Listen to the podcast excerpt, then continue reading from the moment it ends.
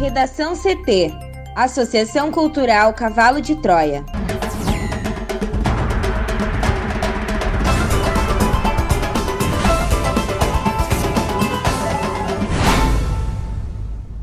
Agora, no Redação CT. Rio Grande do Sul ultrapassa a marca de 5 mil mortos por coronavírus.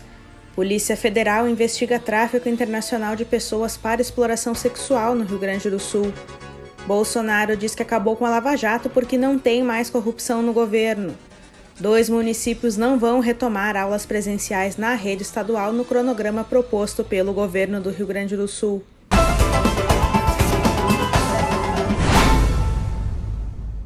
Eu sou a jornalista Amanda Hammermiller, este é o Redação CT da Associação Cultural Cavalo de Troia. Tempo seco em Porto Alegre, a temperatura é de 22 graus. Boa tarde. Nesta quinta-feira, há condições para precipitações fortes a qualquer hora do dia em parte da fronteira oeste e nas regiões norte e noroeste do Rio Grande do Sul. Na região metropolitana tem sol, mas à tarde há previsão de pancadas moderadas de chuva na região, acompanhadas de descargas elétricas e rajadas de vento. A previsão do tempo completa daqui a pouco. Três carros bateram e um deles capotou no cruzamento nas ruas Primavera com a engenheiro Irineu Carvalho Braga, no bairro Rio Branco, em Canoas, na manhã de hoje. Um dos veículos capotou e o motorista ficou ferido. Um GM Prisma trafegava pela rua Primavera na preferencial quando, às 7h20 da manhã, acabou atingindo a lateral de um Toyota Corolla que saía da engenheiro Irineu Carvalho Braga. O Corolla capotou e atingiu um Volkswagen Gol que estava na esquina. Moradores desviaram o Corolla com o motorista ainda dentro do veículo. Ele bateu a cabeça, mas recusou o atendimento do SAMU. O condutor do Gol cortou as mãos. A Brigada Militar esteve no local e não constatou sinais de embriaguez em nenhum dos condutores. O motorista ferido, apesar de ter negado o atendimento inicial, ainda estava meio tonto e seria levado para atendimento em carro particular. E duas pessoas morreram em um acidente entre um carro e um caminhão na BR-386 em Soledade, na região norte do Rio Grande do Sul, na tarde de ontem. De acordo com a Polícia Rodoviária Federal, uma caminhonete Fiat Toro com placas de Heliópolis transitava no sentido capital interior quando tentou cruzar a rodovia e foi atingida por uma carreta de transporte de laticínios. O motorista do carro, de 36 anos, morreu no local. A passageira, de 66, chegou a ser levada ao hospital, mas não resistiu aos ferimentos. O condutor do caminhão segue internado. O estado de saúde dele é considerado estável.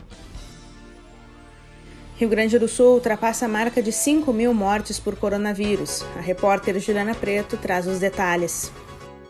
Seis meses e meio após o coronavírus deixar a sua primeira vítima no Rio Grande do Sul, o estado ultrapassou nessa quarta-feira a marca de 5 mil mortes provocadas pela pandemia que varreu o mundo em 2020. No começo da tarde, a contabilidade oficial chegou a 5.035 vidas perdidas para a Covid-19. Até 24 de março, quando foi divulgado o primeiro óbito ocorrido na capital, a face mais trágica do novo vírus era conhecida pelos gaúchos apenas por notícias vindas de outros países e lugares do Brasil. Hoje é uma triste realidade para uma quantidade expressiva de familiares, amigos e colegas de quem não conseguiu vencer a batalha contra a nova doença. Para se ter dimensão do que é esse número e do que ele representa, é uma cifra superior à população de 46% das cidades gaúchas isoladamente, ou pouco mais do que o triplo de todas as 1.591 mortes ocorridas em ruas e estradas gaúchas no ano passado. Desde o registro do primeiro óbito, em média 25 pessoas morreram diariamente no estado em razão da pandemia. Para o epidemiologista e professor da Universidade Federal do Rio Grande do Sul, Paulo Petri, por trás dessa cifra há tragédias pessoais impossíveis de serem mensuradas em números. Mas o epidemiologista afirma que, pelo menos, a sociedade gaúcha conseguiu evitar um impacto que poderia ser ainda maior diante da gravidade do cenário nacional e da ferocidade do novo vírus. Quando se compara a taxa de óbitos ajustada à população com a de outros estados, o Rio Grande do Sul aparece na quarta melhor colocação do país, com 44,3 vítimas por 100 mil habitantes. Essa taxa aproxima os gaúchos do cenário em países como a França, que apresenta uma taxa de 48 por 100 mil, ou da Argentina, com 49 por 100 mil. O país em situação mais grave, considerados apenas aqueles com mais de um milhão de habitantes, é o Peru, onde esse índice chega a 102, conforme dados compilados pela Universidade Americana John Hopkins. No Brasil, apenas Santa Catarina, Paraná e Minas Gerais aparecem em situação mais favorável que a do Rio Grande do Sul.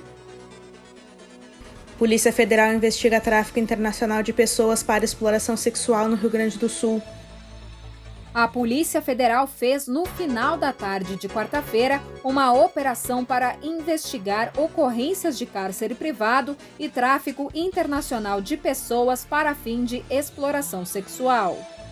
O mandado de busca e apreensão foi cumprido em Porto Alegre.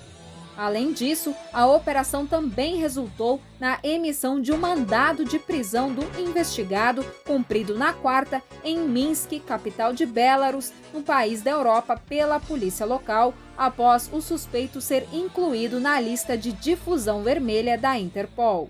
Segundo a apuração, uma jovem de 18 anos, natural de Lajeado e com residência em Porto Alegre, conheceu o suspeito de 30 anos em um aplicativo de relacionamento na capital gaúcha. Ele é natural de Florianópolis, mas tinha residência aqui na capital. O homem começou a explorar a exposição da mulher em sites de vídeos pornográficos. Em setembro, ele decidiu ir para a Tailândia para montar um estúdio e a jovem foi com ele. O voo tinha escala em Belarus, mas em razão da Covid-19, eles não conseguiram embarcar para a Tailândia. Assim, o suspeito resolveu montar o estúdio em Belarus e aliciar meninas. A jovem se negou a participar e foi agredida, além de sofrer abusos psicológicos e sexuais. Foi então que ela conseguiu fugir e procurar a Embaixada do Brasil em Minsk. A investigação da Polícia Federal indica que o preso produzia e divulgava vídeos de pornografia, ganhando dinheiro com isso. A operação recebeu o nome de Sedução e foram apreendidos equipamentos eletrônicos, notebooks, mídias anabolizantes e apetrechos para práticas de abusos sexuais. A ação da PF contou com a colaboração do Ministério das Relações Exteriores por intermédio da Embaixada Brasileira em Minsk e da representação regional da Interpol. A investigação é da Delegacia de Defesa Institucional da Polícia Federal em Porto Alegre. Para o Redação CT, Juliana Preto. Grupo Hospitalar Conceição cria ferramenta para remarcar consultas canceladas devido à pandemia em Porto Alegre. Juliana. O Grupo Hospitalar Conceição criou uma ferramenta para remarcar consultas não realizadas durante a pandemia do coronavírus. A partir desta quinta-feira, pacientes que tinham atendimentos agendados entre 23 de março e 30 de setembro de 2020 e não compareceram devido à Covid-19 poderão fazer as remarcações de forma online através do site da instituição. As ofertas de consultas foram reduzidas para diminuir a circulação de pessoas e evitar aglomerações. Segundo a instituição, cerca de 50 mil consultas não foram realizadas nesse período. No fim do mês de março, o atendimento ambulatorial nos hospitais Conceição, Criança Conceição Cristo Redentor e Fêmea ficou restrito aos casos que necessitavam de acompanhamento médico periódico, mediante avaliação pela equipe responsável. A ferramenta contempla somente os pacientes que já têm vínculo com o hospital. Para os pacientes que teriam a primeira consulta, regulada via central de marcação de consultas, o hospital fará contato por telefone para realizar agendamento. Estes agendamentos também podem ser feitos presencialmente no guichê central do Hospital Nossa Senhora da Conceição. O Supremo Tribunal Federal julga nesta quinta-feira o recurso sobre o formato do depoimento do presidente Jair Bolsonaro no inquérito sobre suposta interferência política na Polícia Federal. Os ministros vão analisar recurso da Advocacia Geral da União que pede que o esclarecimento de Bolsonaro seja por escrito, não presencialmente. O ministro Celso de Mello, relator da investigação, liberou o caso para ser pautado para julgamento após o ex-ministro da Justiça e Segurança Pública, Sérgio Moro, se manifestar sobre o recurso da AGU. O ex-juiz da Lava Jato pediu à corte que mantenha a ordem para Bolsonaro ser ouvido presencialmente pela Polícia Federal, como feito com ele em maio na Superintendência da Polícia Federal de Curitiba. Segundo Moro, isso garantiria uma equidade de posições, pois ambos são investigados no inquérito. Em agosto, Celso determinou a Bolsonaro que comparecesse presencialmente para depor na PF, se baseando no entendimento de que o presidente é investigado e não tem a prerrogativa de uma oitiva por escrito, reservada somente para testemunhas. A decisão foi amparada em diferentes precedentes da corte. A AGU recorreu alegando que Bolsonaro poderia depor por escrito, como fez o ex-presidente Michel Temer em 2017. O recurso inicialmente foi levado ao plenário virtual do Supremo, plataforma na qual os ministros depositam seus votos por decisão do ministro Marco Aurélio Mello, que assumiu a relatoria do inquérito durante a licença médica do decano. O ministro chegou a publicar voto a favor do depoimento por escrito de Bolsonaro antes mesmo do julgamento começar, ação que foi vista como um atropelo pelos integrantes da corte. A decisão de Marco Aurélio, porém, foi revista na semana passada após Celso retornar da licença médica. O decano alegou que o ministro, com máxima e respeitosa vênia, não poderia ter pautado o julgamento enquanto ele estava ausente por não ser uma situação configuradora de urgência. Celso retirou o caso da plataforma virtual para pautá-la no plenário físico, onde o julgamento é transmitido pela TV Justiça. Na cerimônia de lançamento do programa Voo Simples, que acaba com o prazo de validade da carteira de habilitação para pilotos e tem outras medidas para a aviação civil, o presidente da República Jair Bolsonaro respondeu às críticas que vem sofrendo pela indicação do desembargador do Tribunal Regional Federal da Primeira Região, Cássio Marques, ao Supremo Tribunal Federal. Segundo os apoiadores de Bolsonaro, durante a campanha eleitoral, o presidente estaria recuando no compromisso de indicar alguém que combate a corrupção e fortaleça a Operação Lava Jato. Sobre isso, o Bolsonaro disse que era imbrochável em relação às críticas e complementou que é um orgulho e uma satisfação que ele tem de ver a imprensa dizer que ele não quer acabar com a Lava Jato porque ele já acabou. Justificando essa fala, o presidente disse que é porque não há mais corrupção no governo.